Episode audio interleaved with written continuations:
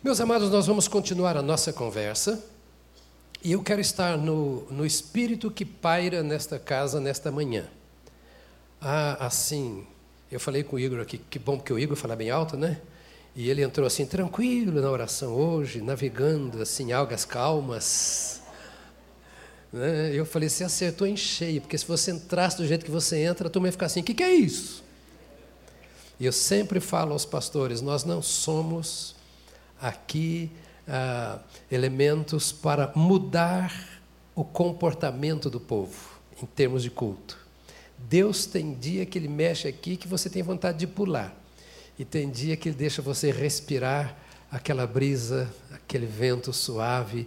Eu acho que hoje de manhã há aqui um sopro divino, tranquilo e suave, como aquele que havia lá quando Elias esperava ver o fogo, o, o, o monte fumegando, tremendo, som de buzina, e de repente o Senhor fala por um cicio, um sopro suave.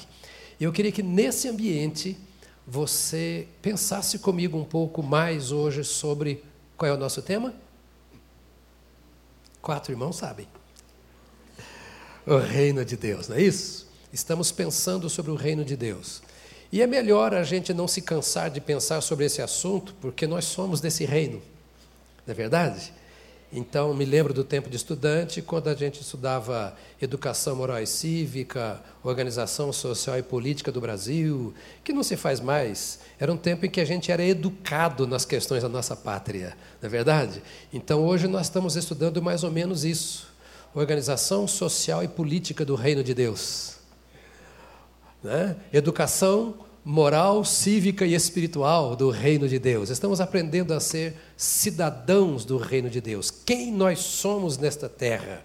E é muito importante pensarmos nisso. Sabemos quem nós somos, porque isso vai nos ajudar a sabermos exatamente como nós devemos nos comportar em relação ao mundo espiritual das trevas, em relação a este mundo em que nós vivemos nessa sociedade terrena. Se nós conseguirmos entender o que nós somos para este mundo em Deus, fica fácil nós nos posicionarmos diante de cada coisa que a vida nos apresenta. Eu queria que você abrisse a sua Bíblia comigo hoje para este assunto, em Deuteronômio, no capítulo 30. De início você vai pensar: esse texto não tem nada a ver com o nosso tema. Mas você verá que tem sim. Queremos falar sobre o reino de Deus. Antes de ler o texto, eu quero que você se lembre que o reino é de Deus. O reino não é da religião. O reino não é da igreja. A igreja não é o reino de Deus. A igreja está no reino de Deus e o reino de Deus está na igreja. A igreja é apenas uma demonstração do reino de Deus na terra. Então, Quantos visitantes temos aqui hoje? Por favor, outra vez levante a mão. Eu vou pedir para você não estranhar o que eu vou fazer aqui agora, estamos todos em família, mas eu queria que você olhasse para quem está do seu lado e perguntasse: Você vê o reino de Deus em mim?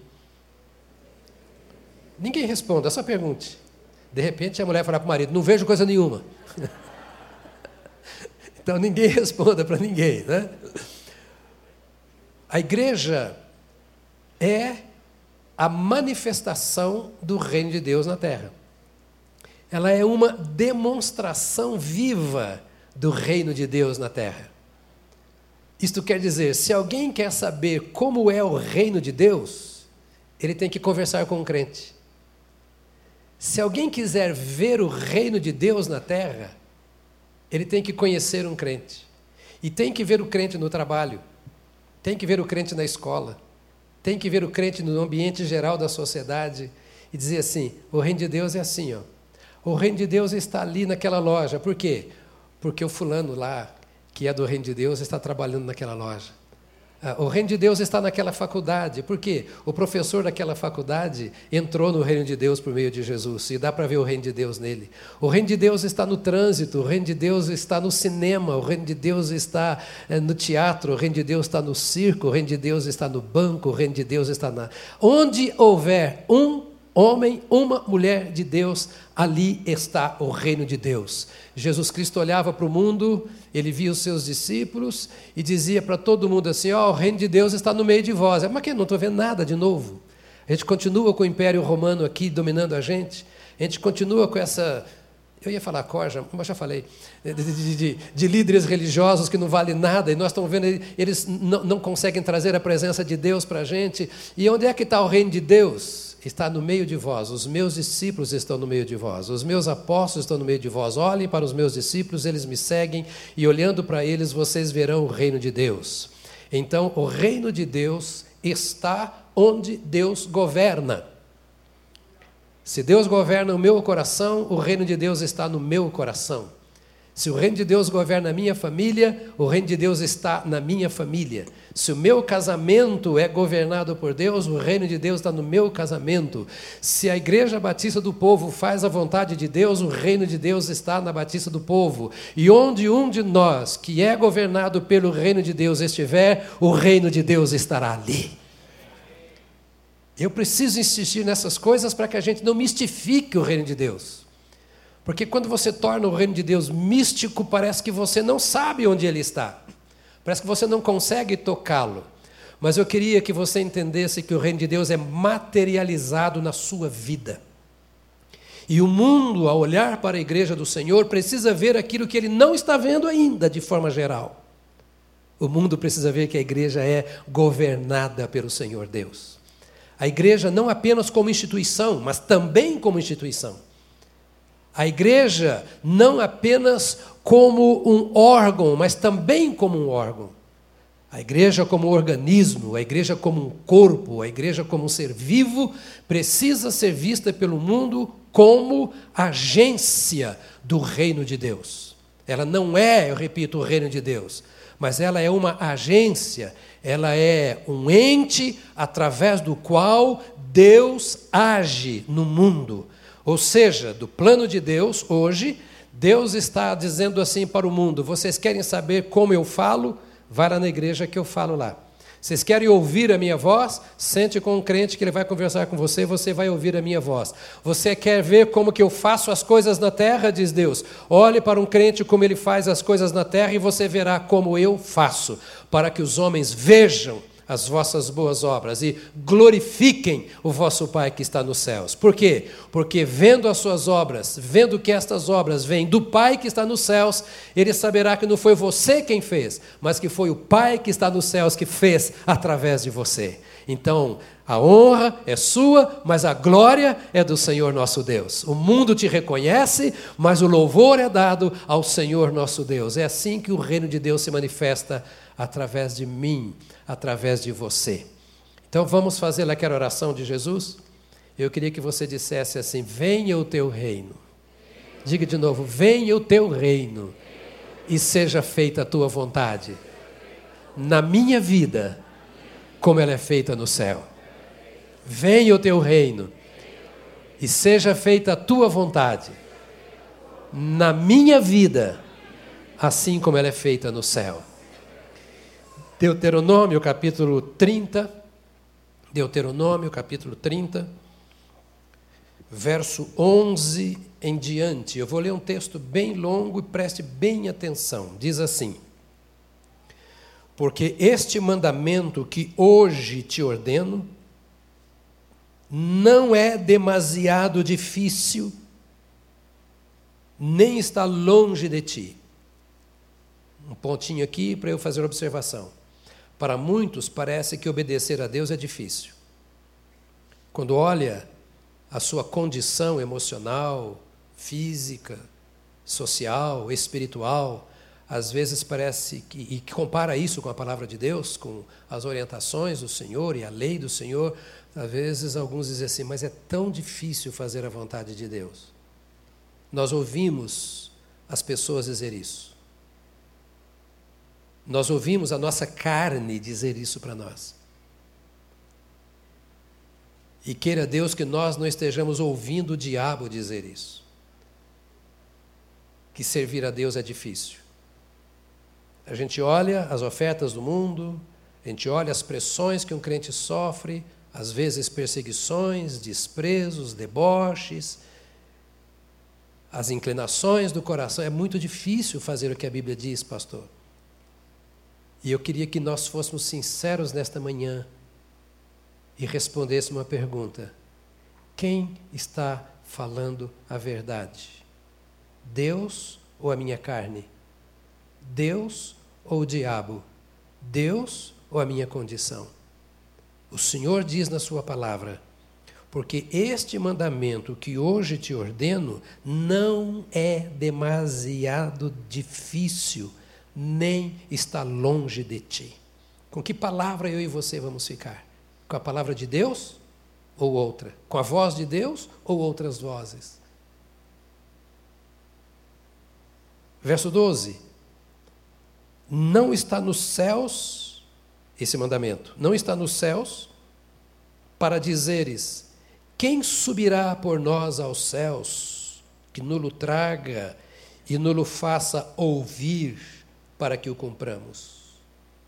Ou seja, se esse mandamento tivesse lá no céu e não aqui na terra, a gente teria que perguntar: existe alguém que pode ir lá no céu ouvir a Deus e trazer isto para nós? Lembra você a ideia do sacerdócio não de todo crente, mas de algumas pessoas, que faz com que a igreja hoje viva muito esse tipo de sacerdócio, que alguém é que está na presença de Deus para entender, ouvir a Deus e trazer para você, porque você não tem condição de subir aos céus para ouvir a Deus. Aqui no Velho Testamento, quando era toda ah, uma estrutura sacerdotal do templo, que é um sacerdote que ia ao Santo dos Santos, mesmo assim o Senhor está dizendo que os mandamentos do Senhor não estão tão lá nos céus ao ponto de eu não poder chegar lá e ouvi-lo. Nem está além do mar para dizeres: quem passará por nós além do mar que nolo traga e nolo faça ouvir para que o cumpramos? pois esta palavra está muito perto de ti, na tua boca e no teu coração, para a cumprires. Moisés está falando aqui de tudo que foi dito até o verso 11. E diz: Isso está aí, perto de você. Isso está na sua boca. Você sabe falar o que está aqui. Porque tem muita coisa escrita, mas essas muitas coisas se resumem em poucas. Não há tanta coisa assim. É tanto que você sabe, diz, está na tua boca e no teu coração para a cumprires. Vê que proponho hoje é uma proposta de Deus. Diga para você mesmo assim: Eu sou livre. Ouça, no reino de Deus, até de Deus você é livre. Ouça uma heresia que eu vou dizer agora. No reino de Deus, se você quiser, você é livre até de Deus.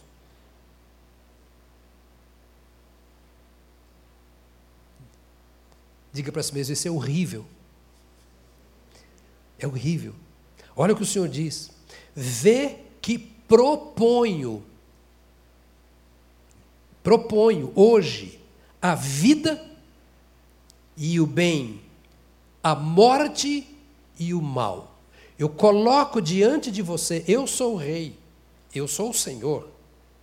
Eu criei tudo isso e eu governo. Criei você. E apresento a você hoje o bem e a vida, o mal e a morte são dois caminhos. E você escolhe, porque eu não te obrigo.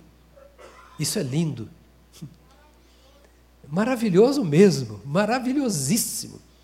Deus, o Senhor dos céus e da terra, olhar para mim, para você, e dizer: coloco aqui na sua frente, eu vou esclarecer o que é bom, eu vou te mostrar a vida.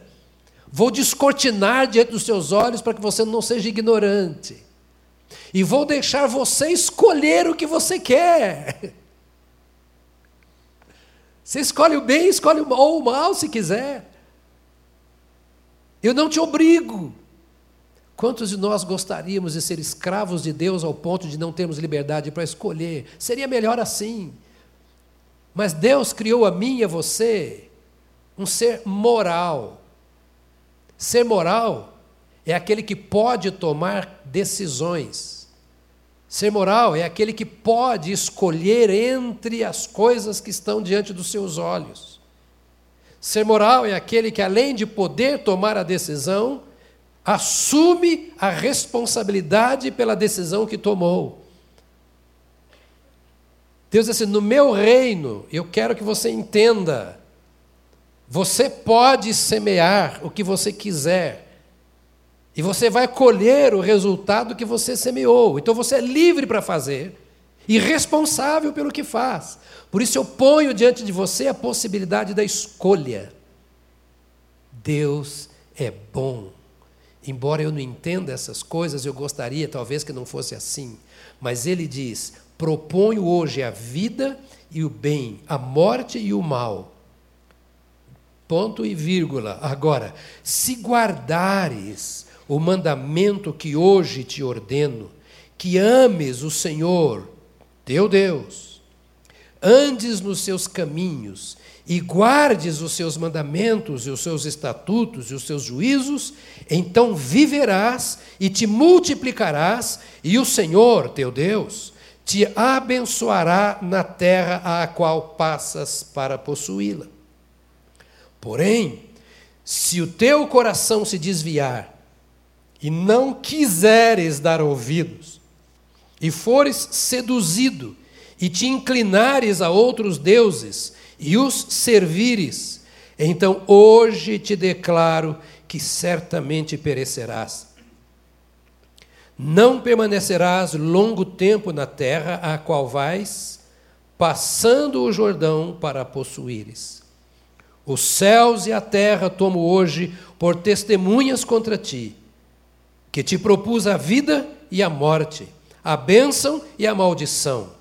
Escolhe pois, a vida, para que vivas, tu e a tua descendência, amando o Senhor teu Deus, dando ouvidos à sua voz e apegando-te a Ele, pois disto depende a tua vida e a tua longevidade, para que habites na terra que o Senhor, sob juramento, prometeu dar a teus pais, Abraão, Isaque e Jacó. Aleluia. Está feito o sermão. É só parar e ler. Dissecar um pouco, palavra por palavra, do que aqui está, do amor revelado de Deus. Se você pega o primeiro capítulo de Gênesis, você encontra a maneira como Deus quer implantar o seu reino na terra. Você vê o Senhor vindo conversar com Abraão todos os dias, com, com Adão todos os dias. Já falamos tantas vezes isso aqui. O que Deus falava com Adão? Em primeiro lugar, era a comunhão de Deus com o homem. Era o momento de estar juntos. Era o momento de crescer em amor, em companheirismo, em conhecimento, em intimidade. Deus já conhecia o homem. Mas o homem não conhecia Deus. Recém-criado, ele precisava estar constantemente com o Senhor para ouvir a Deus. A presença fala, sem voz, só a presença. A presença de quem nos ama fala tão alto e tão forte quanto a palavra de quem nos ama. É um gesto, é um olhar, e a presença de Deus era uma revelação a Adão de quem ele era. E todos os dias Deus se manifestava ao seu filho para que o seu filho se identificasse com ele. Por quê? Porque Adão governava a terra em nome de Deus. Deus deu a Adão a responsabilidade de governar a terra. Não vamos tecer comentários maiores aqui, porque você conhece e vai ler o texto depois. O bicho tinha o nome que o Adão desse. Todas as coisas eram por ele nominadas. E então imagino que no dia seguinte o Senhor voltava e como é que foi ontem, Adão? Conta para mim que experiência você teve, o que você encontrou, o que você percebeu do Éden, o que você descobriu, ou seja, em que você cresceu. E Adão contava, e o Senhor dizia assim: então hoje, ou amanhã, você vai fazer assim, assim, para tal e tal lugar. Adão, sim, senhor, eu vou fazer. A responsabilidade sua, Adão. Vai fazer? Vou fazer. E cada encontro era um encontro em que Adão crescia em autoridade, em poder para governar a terra onde Deus o havia colocado. A presença de Deus ali com Adão era para dizer assim: Adão, é assim que eu quero que você governe a terra, na minha presença, ouvindo a minha voz, tendo comunhão comigo. É assim que Deus quer que você governe a sua empresa, a sua casa, os seus negócios, a sua vida.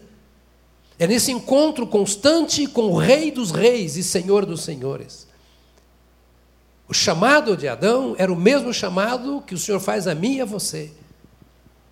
Semos o canal nas mãos do Senhor como governantes pelo reino de Deus na face da terra.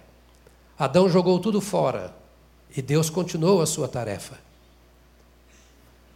Porque o plano de Deus vai continuar sendo o de governar a terra através dos homens. Mais tarde, Deus dá a lei ao povo de Israel, você já me ouviu falando disso domingo passado. E pela lei, então agora o Senhor estabelece o seu reino.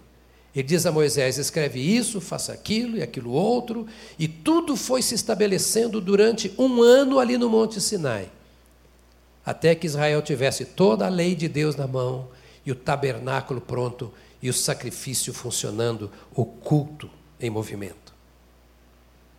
E agora, com a lei nas mãos, o povo parte para a terra prometida. A lei estava escrita em tábuas de pedra, em papiro. Toda a vontade de Deus estava escrita e ali estavam os sacerdotes para ensinar a lei ao povo. O encontro do povo com os sacerdotes era para que os sacerdotes, eles não tinham todos a lei escrita, não tinham a Bíblia na mão. Para que os sacerdotes lessem aquilo que Deus havia mandado Moisés escrever. E o povo ia ouvindo a voz do sacerdote, tomando conhecimento da lei. Mais tarde vêm os profetas. E começam a vir os escritos sendo colocados nas mãos do povo porque Deus queria, através da lei, governar. Mas chegou um momento que Deus olhou o povo que tinha as leis nas mãos, como nós temos a Bíblia na nossa mão, mas eles não tinham a lei de Deus no seu coração. E a lei na mão, fora do coração, ela condena, ela mata. Porque ela mostra aquilo que eu devo ser e eu não consigo ser, porque ela está apenas na minha mão. A lei em si não tem poder. E Paulo, dizendo aos Romanos, ele deixa isso muito claro: que o papel da lei foi mostrar quão fraco eu sou. O papel da lei é mostrar o quanto eu preciso de Deus. O papel da lei é dizer: Deus é isso e quer que você seja isso. E você não consegue ser. E mais tarde, o Senhor então levanta os profetas para dizer que Ele, Deus, escreveria a sua lei nos nossos corações. E que essa lei seria tão bem escrita que ninguém precisaria ensinar o outro a servir ao Senhor, mas que cada um teria a palavra de Deus tão clara no seu coração que até escreveria na sua mão, faria uma tatuagem dizendo: Eu sou do Senhor. A prova de que agora as coisas estavam mudando, e você pega Isaías, Jeremias, Ezequiel, e eles vão dizendo o que Deus faria até chegar a Oséias e Joel, e Joel diz assim: O Senhor vai derramar do seu espírito sobre toda a carne. E esse espírito que vai entrar no coração vai trazer a lei ao coração e vai vivificar. Profetas dizem assim: a lei vai ser escrita no coração de vocês e vocês não se esquecerão dela. Ou seja, o meu governo o meu reinado entrará na vida de vocês. E vocês não vão apenas ouvir com seus ouvidos a minha lei, Vocês não vão apenas saber por alguém dizer que são súditos do meu reino, mas isso estará cravado de forma inapagável no coração de vocês, e ninguém poderá tirar, e vocês terão convicção de que são filhos e cooperadores no meu reino. Mas o homem continuava no pecado, então o Senhor resolve fazer aquela coisa mais extraordinária que você pode imaginar, ou mais do que você pode imaginar. O Senhor fez o seu reino vir através de uma pessoa, a pessoa de Cristo Jesus. A pessoa de Cristo Jesus. O reino de Deus é também chamado de o reino de Cristo. Diga para o irmão ao seu lado: sabia que o reino de Deus é o reino de Cristo? Sabia disso? Em Lucas, no capítulo 1, versos 30 a 33, está escrito assim. Pode abrir sua Bíblia. Mas o anjo lhe disse: Não tenha medo, Maria. Você foi agraciada por Deus. Você ficará grávida e dará à luz um filho e lhe porá o nome de Jesus. Diga comigo, Jesus. Esse é o nome esse é o nome. Esse é o nome. No capítulo 4 de Atos dos Apóstolos, verso 12, se não estou enganado, 12, Pedro diz assim: que não há nenhum outro nome dado no céu, na terra, pelo qual importa que sejamos salvos, só este nome, Jesus. E os, dará um filho e lhe porás o nome de Jesus. Ele será grande e será chamado filho de José. Hã? Ah, não é de José, filho de Maria, filho do Altíssimo. Ele será chamado filho do Altíssimo. O Senhor Deus lhe dará o trono de seu pai Davi, e ele reinará para sempre sobre o seu o povo de Jacó. Seu reino jamais terá fim. Então, diz o texto aqui, que ele receberá o trono. O Senhor compartilhou agora com Jesus Cristo aquele trono que era o trono de Davi, com exceção de que o trono de Davi pereceu, mas o trono de Cristo jamais terá fim. Ele é Rei eterno. Não porque ressuscitou após a morte. Ele é eterno porque ele é o Criador de todas as coisas que existem. Ele é rei não por ter vencido o diabo, ele venceu o diabo porque ele é rei. Ele é rei não porque venceu a morte, ele é rei porque ele é o dono da morte, ele é senhor sobre a morte. Ele é rei não porque deixou exemplo na história, ele é o rei da história. Ele veio antes de todas as coisas. Ele é o primeiro e o último, o princípio e o fim, o alfa e o ômega. Ele foi, ele é e ele será rei pelos séculos dos séculos, de geração em geração, por toda a eternidade. O Cristo, filho do Deus vivo, é o rei e o reino de Deus é o reino de Jesus Cristo, Senhor. Aleluia! Na pessoa de Jesus Cristo, o reino de Deus invadiu a terra. Na pessoa de Jesus Cristo, o reino de Deus invadiu as trevas. Na pessoa de Jesus Cristo, o reino de Deus invadiu o inferno. E Deus se mostrou a todos e a tudo, em todas as épocas, em todos os tempos, que Ele é presente, Ele governa, Ele é Senhor sobre todas as coisas. O reino de Deus é também então chamado de o reino de Cristo. Quem está em Cristo está no reino de Deus. Quem está no reino de Deus só está porque está em Cristo. Cristo é o coração do reino de Deus. Cristo é a poesia do reino de Deus. Cristo é a vida do reino de Deus. Cristo é tudo em todos no reino de Deus, o nosso Pai. E Colossenses capítulo 1, verso 13 diz assim: Pois ele nos resgatou do domínio das trevas e nos transportou para o reino do seu Filho amado. Ou seja, o reino de Deus é chamado também de o reino do Filho amado. Tivesse um penteca, como diz o Samuel aqui, pastor, diria aleluia.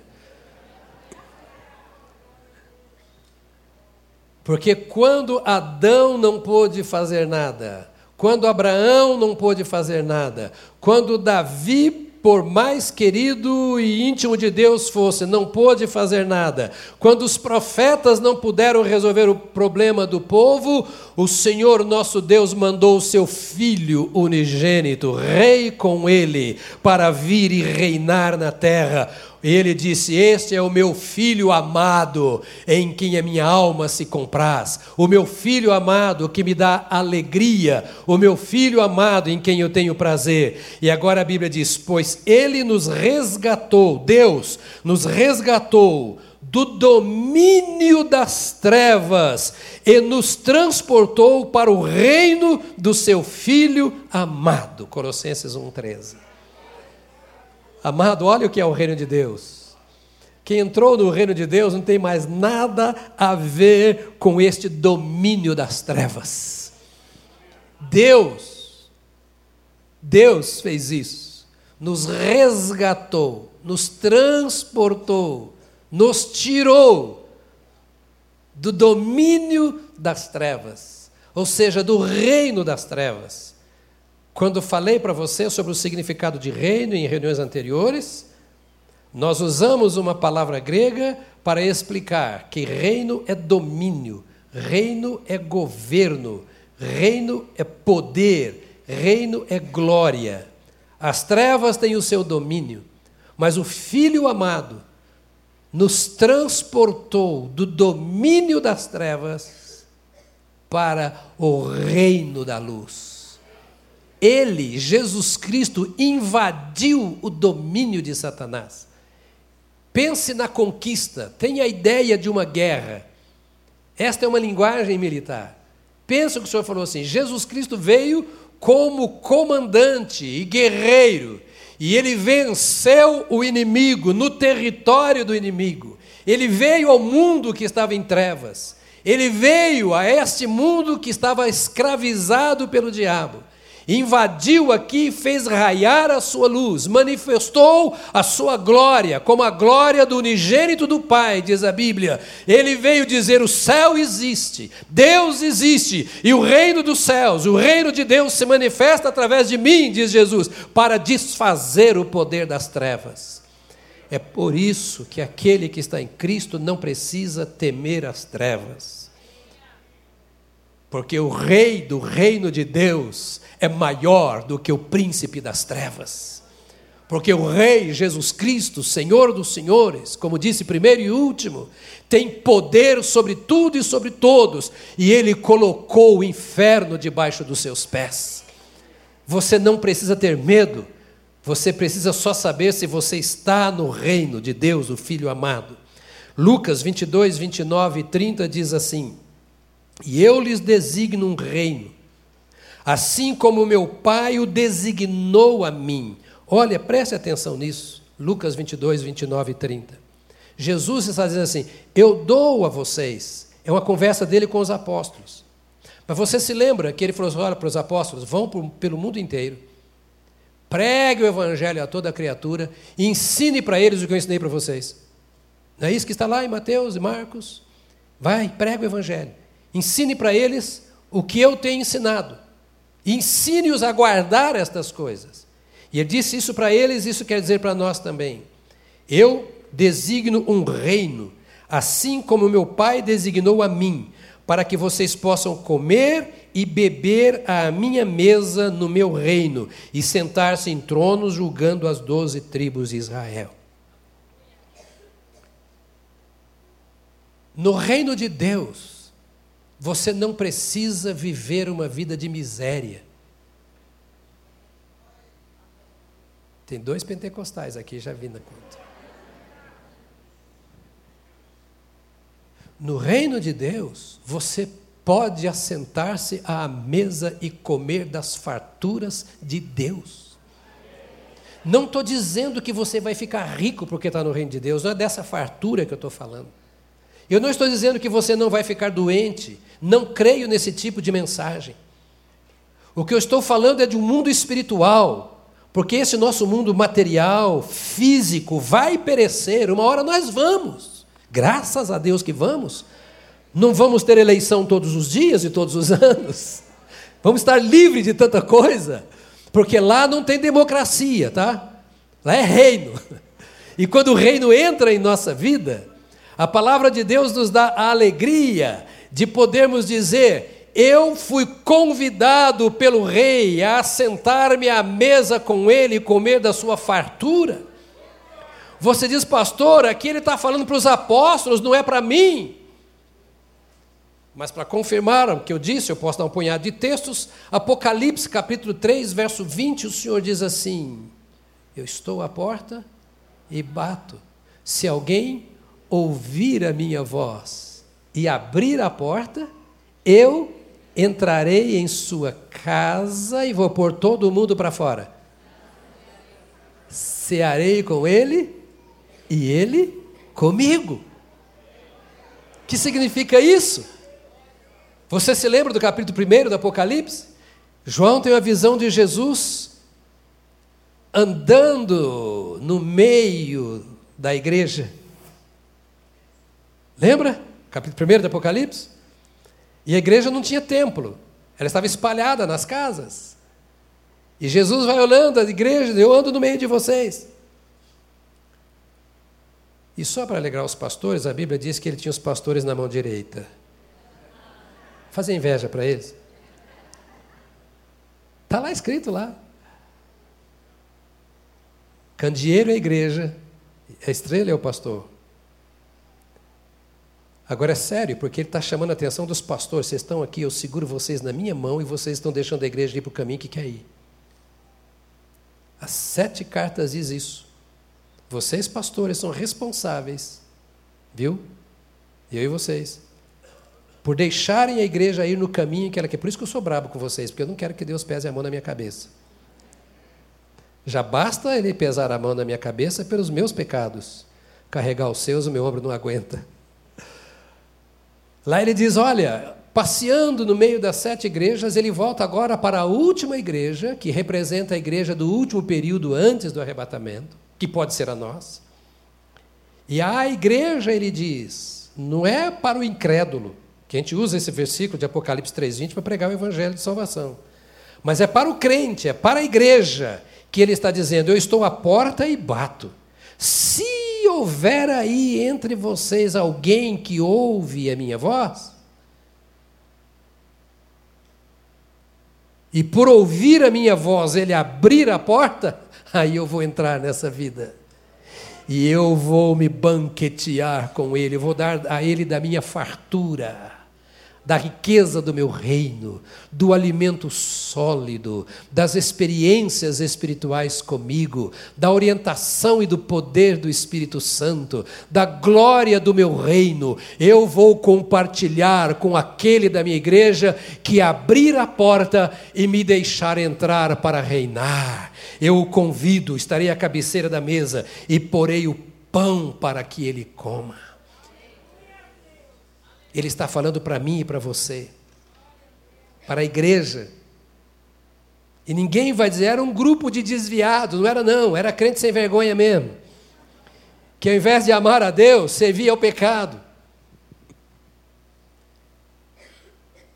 E na continuidade, a continuação desta mensagem, eu vou falar para você que tem medo de perder a salvação. Pode ficar tranquilo, não hoje. Eu estou caminhando para lá.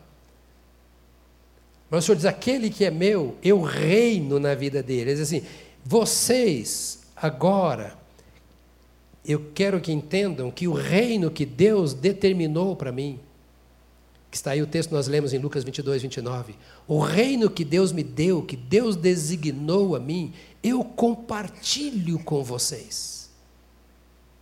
Você tem Jesus? Você precisa ter convicção desse reino que está aí no seu interior, na pessoa do Espírito Santo, que é a terceira pessoa da Santíssima Trindade, e que é rei como Deus. O reino está aí, a riqueza está aí, a abundância foi compartilhada com você. E lá em Deuteronômio, o Senhor começa a dizer para aquele povo e diz para nós assim: Eu estou colocando à disposição de vocês tudo isso está aí na sua boca, tudo isso está perto de você, tudo isso está no seu coração. De alguma maneira, ainda que você não consiga explicar tudo isso do ponto de vista teológico, mas você sabe porque você sente, você percebe que tudo isso está aí no seu interior. E com tudo isso, ainda dou a você o privilégio. Você quer viver isso ou você quer viver a maldição?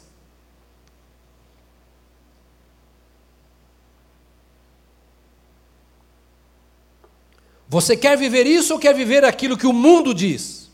Aquilo que a sua carne diz?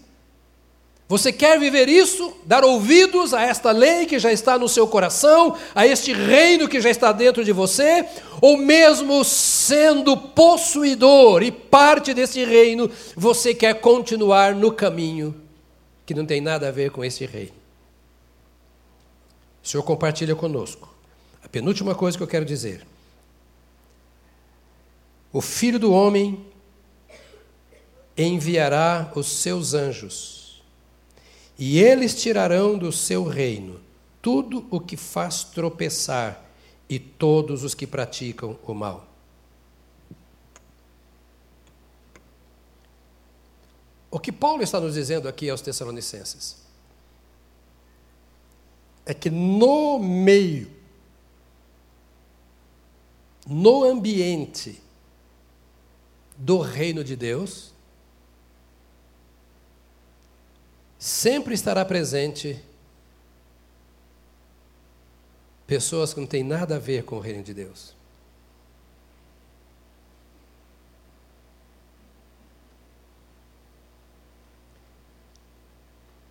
Isso parece pesado demais.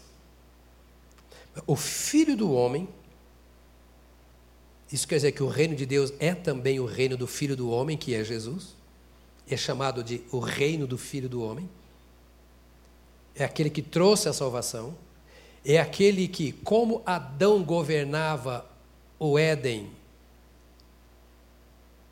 em nome do Pai, agora este Jesus Cristo, que Paulo chama de segundo Adão em Romanos, veio implantar e governar o Éden de Deus, o paraíso de Deus, o reino de Deus entre os homens, e este é Jesus. Então, o filho do homem, diz ele, enviará os seus anjos, e eles tirarão do seu reino, ou seja, do reino do filho do homem, tudo o que faz tropeçar e todos os que praticam o mal. A ideia de Paulo aqui é a mesma de Jesus. Trigo e joio convivem na mesma lavoura. É um princípio. Quando eu falo que nós devemos governar a nossa vida por princípios, eu quero que você entenda isso. O bem e o mal coexistem. O bem e o mal andam juntos. De novo, não é uma dicotomia da filosofia grega. A Bíblia fala isso desde o começo. O bem e o mal ocupam muitas vezes, e não raro, o mesmo espaço. Numa mesma casa podem morar luz e trevas. Numa mesma família podem estar aqueles que fazem o bem e aqueles que, à luz do texto aqui, fazem o mal. Aqueles que levantam e aqueles que fazem tropeçar. Se é assim no contexto da família, é também no contexto da igreja, que é também no contexto do reino de Deus. Ouça, por isso que muitas vezes acontecem certas coisas na igreja que até o diabo duvida. É claro, é uma expressão forte que eu estou usando, para você entender. Que você fala assim, mas como é que. Como é que? É que está assim. Entre doze havia um Judas. entre miríades de anjos no céu, havia aqueles que resolveram seguir a Satanás. E é possível que aqui nesse ambiente tenha pessoas que estão ouvindo, ouvindo, ouvindo, mas que não deixaram o reino entrar em sua vida. Conhecem a letra da lei, mas não o espírito da lei. Concordam com a moral, a ética cristã, mas não entregaram a sua vida a Cristo. E a lei, a ética, a moral não salvam. E de repente, a Bíblia diz de lobos vestidos de ovelhas. E quem olha e procura verificar muito o exterior, pode não perceber nada do que está saindo do interior. Eu vou encerrar já já, mas eu não quero voltar nesse assunto porque ele é chato. Mas eu quero que você entenda. Se você está no reino de Deus, não há motivo para você se escandalizar com o reino de Deus, porque alguém que está ao seu lado no reino de Deus deu razão para o escândalo. O reino de Deus é de Deus e não dos homens. O reino de Deus é de Deus e não da igreja. O reino de Deus é de Deus e não dos anjos. O reino de Deus é de Cristo, seu enviado, que assumiu o lugar de Adão, o segundo Adão, para trazer a vida e para representar o governo de Deus, e para implantar o governo de Deus, e para ensinar as leis do governo de Deus, e mais, para derramar em nosso favor e dentro de nós o Espírito Santo, que nos capacita a viver o que Israel não conseguiu e não consegue, porque a lei nas mãos não dá nada, mas o Espírito Santo vivifica a lei de Deus em nosso interior. E eu tenho a responsabilidade de preservar esta lei. E eu tenho a responsabilidade de caminhar no Espírito, independentemente do que você ou qualquer outra pessoa faça, porque o reino de Deus está dentro de mim. Põe a mão no seu peito e diga: dentro de mim. Então pode deixar os escândalos com Deus, pode deixar os que fazem mal dentro do reino de Deus, deixa com Deus. Ele cuidará na sua hora de enviar os seus anjos para refazer a vida de alguns, para desfazer a vida de outros. O Senhor, no seu tempo, restaura quem tem que ser restaurado e julga quem tem que ser julgado, porque Ele é o justo juiz e é o Rei sobre todas as pessoas em todas as épocas. E a última coisa que eu quero dizer sobre o reino de Deus para você é que quando nós encontramos na Bíblia o reino eterno de nosso Senhor e Salvador Jesus Cristo. Aliás, isso aqui eu poderia pregar três sermões só sobre isso. Claro que não vou fazer agora. Mas veja bem, segundo Pedro, capítulo 1, versos 10 e 11, é um outro nome que é dado ao reino de Deus. Portanto, irmãos, empenhem-se ainda mais. Olha esse texto Preste atenção, letra por letra, abra sua Bíblia, grife aí para você guardar. Portanto, irmãos, empenhem-se ainda mais para consolidar o chamado e a eleição de vocês, pois se agirem desta forma, jamais tropeçarão. E assim vocês estarão ricamente providos quando entrarem quando entrarem no reino eterno de nosso Senhor e Salvador Jesus Cristo. Isso significa, ele reinava, ele reina e ele reinará. No reino eterno. Agora, o que eu quero chamar a atenção nessa conclusão? O apóstolo Pedro está falando para a igreja chamada a igreja da diáspora. Seguindo a morte de Estevão, deu-se uma grande perseguição contra a igreja. Estevão é o primeiro mártir do cristianismo, está lá em Atos dos Apóstolos, foi morto apedrejado. E seguiu-se uma perseguição e, por causa dela, a igreja se espalhou por alguns países fora de Israel. Pedro agora anos depois, escreve para esta igreja da dispersão, ou igreja da diáspora. Ele vem chamando a atenção da igreja para a pessoa de Cristo. Diga para mim, a pessoa de Cristo. Que é isso, meu amado, que interessa. Nós somos ovelhas de Cristo. É a pessoa de Cristo que interessa. E Pedro nunca chamou atenção para si dizendo que ele era o Papa. Ele sempre se colocou como servo. E agora ele chama a atenção da igreja para a pessoa de Cristo. E nesta, no início da segunda carta, capítulo 1, ele diz assim: Irmãos, capítulo, na primeira carta, ele falou de muitos problemas que tinha na igreja. Diga para quem está do seu lado, por favor, diga para ele: Você sabia que na igreja tem muitos problemas? Não, ninguém sabia disso. Não, ninguém sabia. Esposa enfrentando problema com o marido, pais com filhos, irmãos com irmãos, sócios dentro da igreja, membros da mesma liderança, membros de ministérios. As pessoas às vezes têm problema, porque problema faz parte da vida. E agora ele vendo aquelas pessoas com problemas, ele chama essas pessoas de irmãos. Independentemente do nível de maturidade que você esteja, se você está em Cristo, você é meu irmão, é minha irmã. E devemos tratar assim uns aos outros. Irmãos, empenhem-se, ou esforcem-se, diga comigo, esforcem-se. Esforcem-se, empenhem-se ainda mais para consolidar o chamado e a eleição de vocês.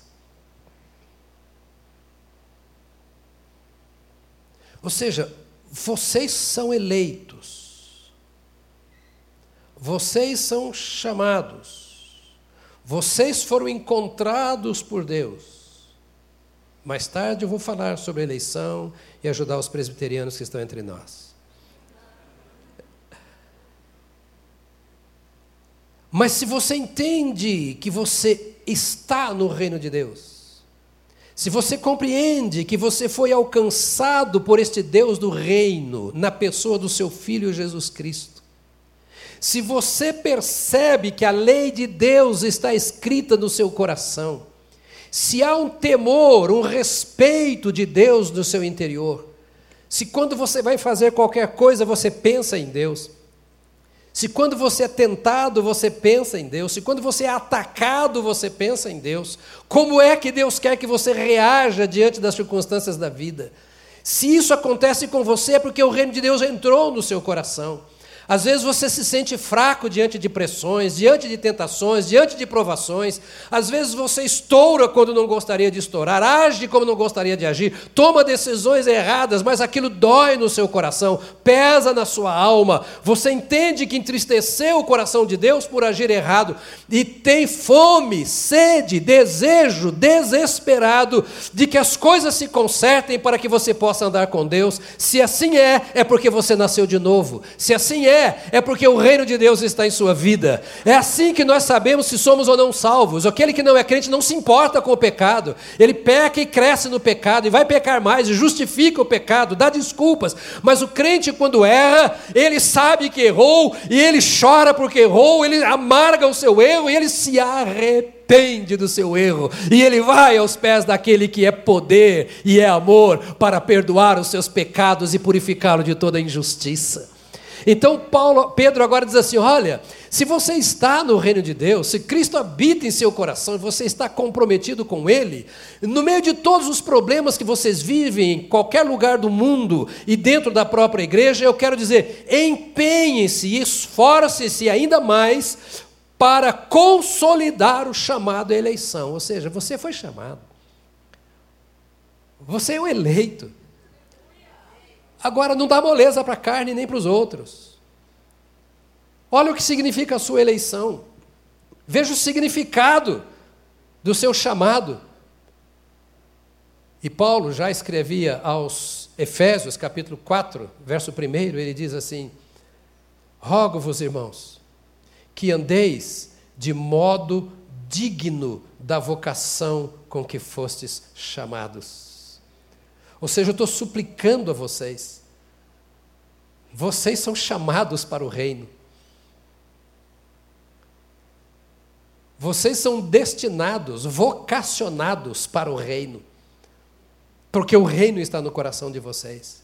E vocacionados para o reino significa vocês foram chamados para manifestar o reino de Deus, o governo de Deus na terra. Vocês foram escolhidos. E não me peça explicação agora, eu vou dar mais tarde o que eu penso sobre isso, mas vocês foram escolhidos por Deus.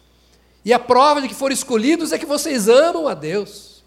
Ou seja, na linguagem de Deuteronômio 30, o mandamento de Deus não está longe de vocês, não, está no coração. A prova de que vocês foram escolhidos é que tudo está aí dentro, e você sabe, você busca o Senhor, e você está aqui hoje por causa disso.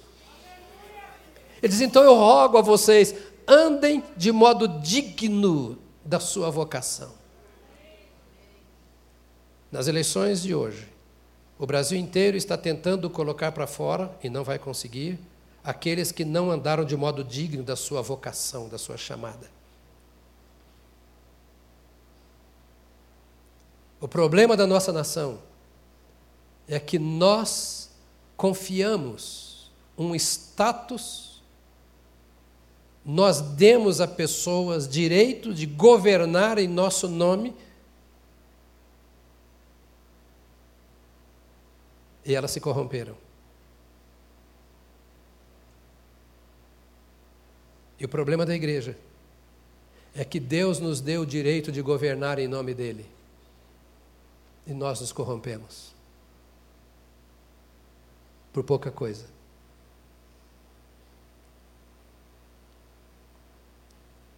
Tivesse um penteca, ia dizer misericórdia. Percebe, querido?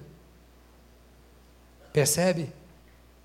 Porque nós, ao invés de escolhermos a vida que Cristo nos deu, às vezes escolhemos não o bem e a vida, mas o mal e a morte. Então, ao invés de agirmos de acordo com a nossa vocação, ao invés de nos fortalecermos, ao invés de nos esforçarmos para fortalecer o nosso chamado e a nossa vocação, sentamos na cadeira de governo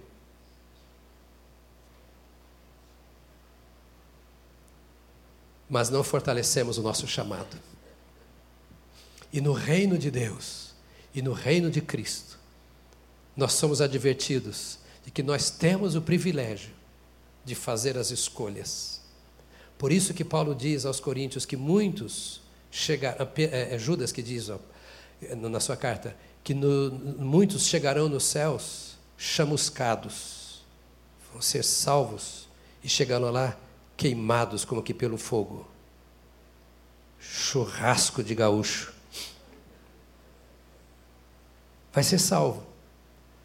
Pedro está dizendo: não sejam crianças, vocês estão no reino, tenham a postura de príncipes.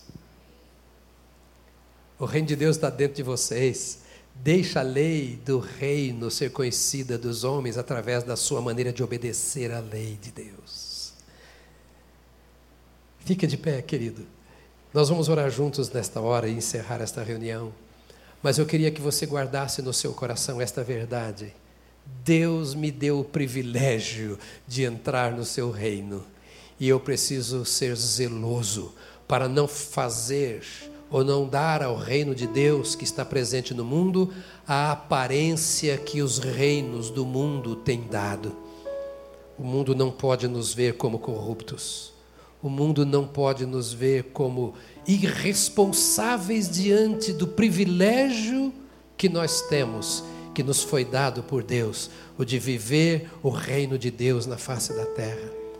É por isso que eu encerro outra vez como começamos com a oração de Jesus. Quando os discípulos precisavam aprender a orar, Jesus disse: Orem assim, Pai nosso que estás nos céus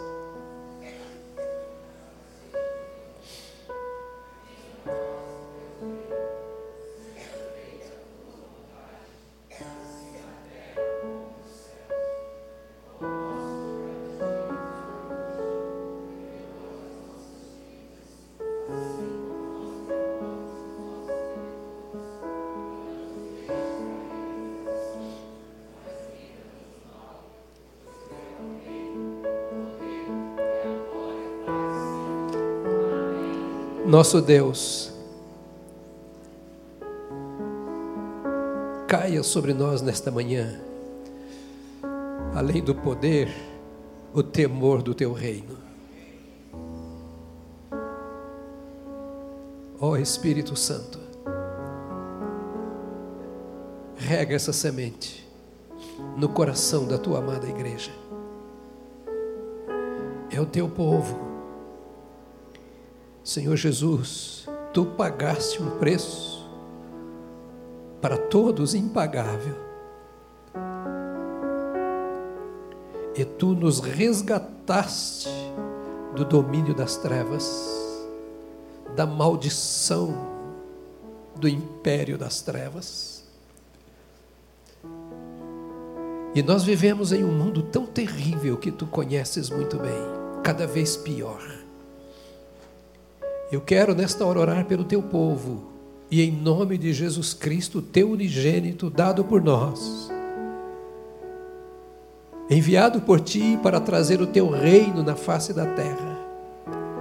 Este Cristo que nos convidou, cujo convite nós aceitamos e por isso o teu reino está em nós.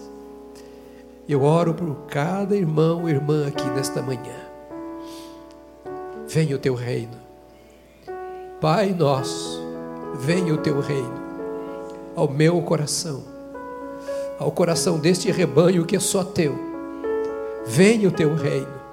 Seja feita a tua vontade. Governa a nossa vida. Governa a nossa mente, o nosso coração, as nossas decisões livra-nos do mal, livra-nos do mal, livra-nos do mal. Precisamos constantemente do teu socorro. Alerta-nos, desperta-nos, guia-nos com a tua mão forte a cada uma das tuas ovelhas, eu peço isso, Senhor, em teu nome. Guia cada uma das tuas ovelhas, meus irmãos e minhas irmãs, nesses tempos difíceis, guia o teu rebanho, livra-nos do mal, porque o que temos falado nesta manhã nós cremos que teu é o reino, tua é a glória e teu é o domínio para todos sempre. Amém. Amém. Amém. Aleluia. Aleluia. Glória a Deus. Glória a Deus. Viva para o rei nessa semana. Converse com o rei. Ouça o rei.